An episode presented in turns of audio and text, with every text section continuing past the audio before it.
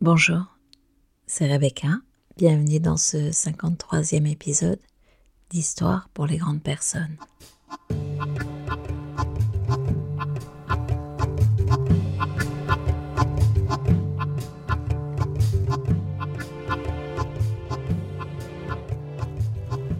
Ce que je fais m'apprend ce que je cherche.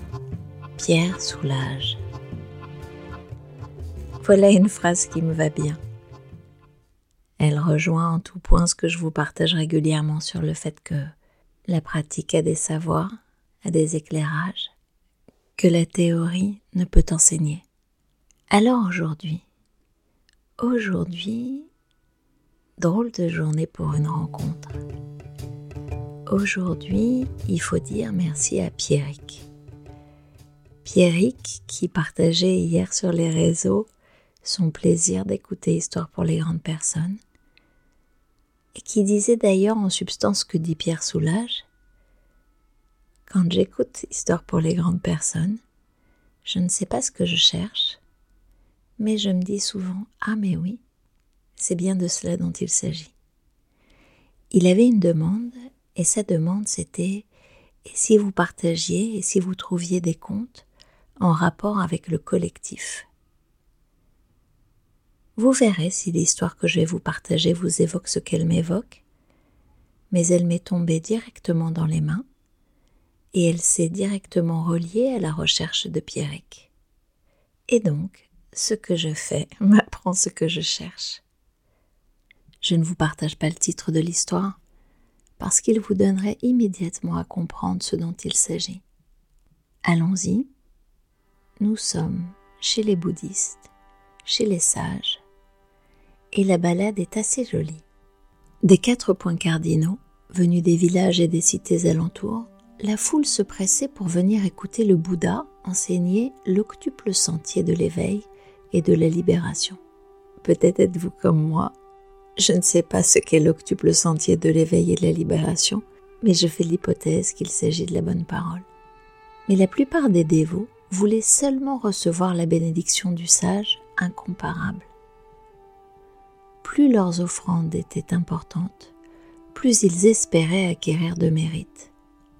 Des princes apportaient des pierres précieuses, des marchands de somptueux tissus, des paysans des sacs de grains et des paniers de fruits.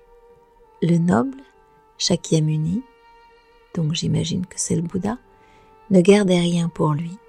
Il ne prévait qu'une infime partie pour permettre à la Shanga, la communauté des moines, de vivre et il distribuait tout le reste aux pauvres.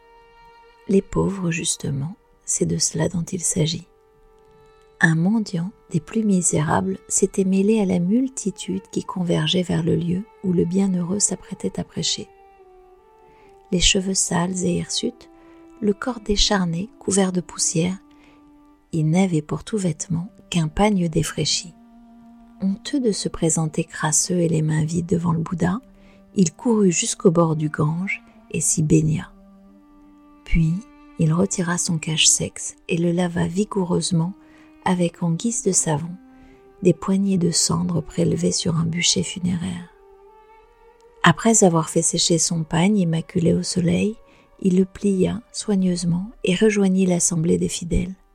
Il demeura au dernier rang, attendant son tour pour déposer son insignifiant présent. Par la grâce de son don de clairvoyance, le libéré vivant, le Bouddha donc, vous avez compris, le remarqua à travers la foule et lui fit signer d'approcher.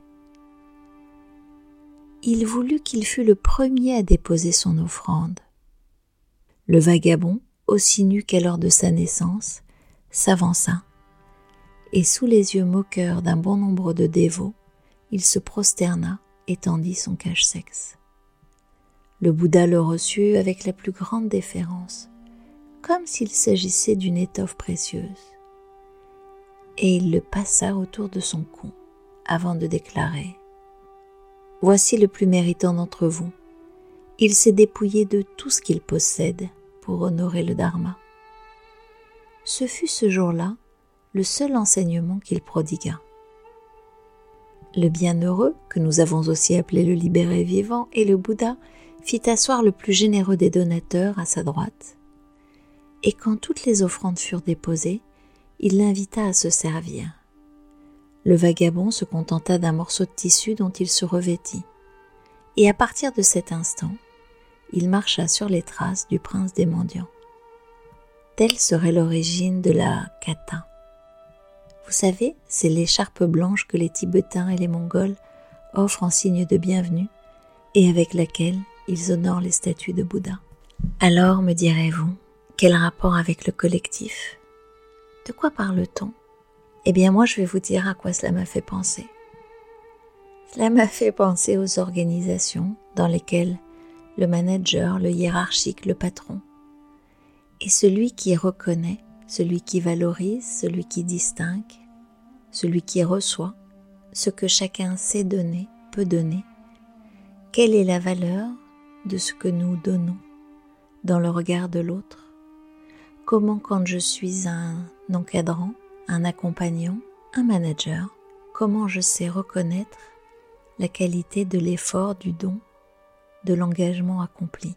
Mon modèle du monde est-il basé sur les indicateurs, les référentiels de l'entreprise, ou plus simplement sur ma qualité à savoir entendre, à savoir identifier et gratifier l'autre de ce qu'il a mis de lui, de ce qu'il a mis de sa personne, de son authenticité, de son engagement dans sa contribution.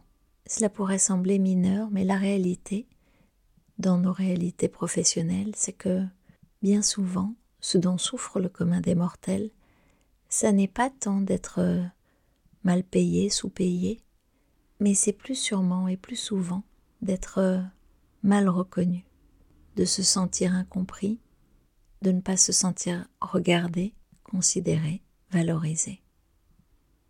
Ce que me dit ce conte également pourrait s'appliquer à ce que nous vivons dans nos interactions avec euh, nos amis, nos enfants, nos familles, quand parfois nous attendons, quand parfois nous aimerions recevoir quelque chose, et que le don ou bien l'offrande sont bien en deçà de nos attentes, de nos espoirs. Peut-être pourrions-nous imaginer à ce moment-là que l'autre s'est mis à nu que l'autre nous a donné ce qu'il avait de plus précieux, que l'autre, en faisant tomber le masque, le voile, a donné tout ce qu'il était capable de donner. Et peut-être pourrions-nous lui faire le cadeau de recevoir, à sa juste valeur, son présent. Voilà, nous en avons terminé pour cette 53e histoire. Je vous retrouve sur toutes les plateformes vous savez, je sais que vous savez, mais c'est pas grave. Abonnez-vous sur Spotify, sur Google, sur Apple, sur Deezer. Partagez ce podcast, commentez-le, écrivez-moi si vous avez envie, partagez-moi vos histoires. Écoutez les histoires dans l'ordre, dans le désordre, comme bon vous semble. Merci et à bientôt dans Histoire pour les grandes personnes. Au revoir.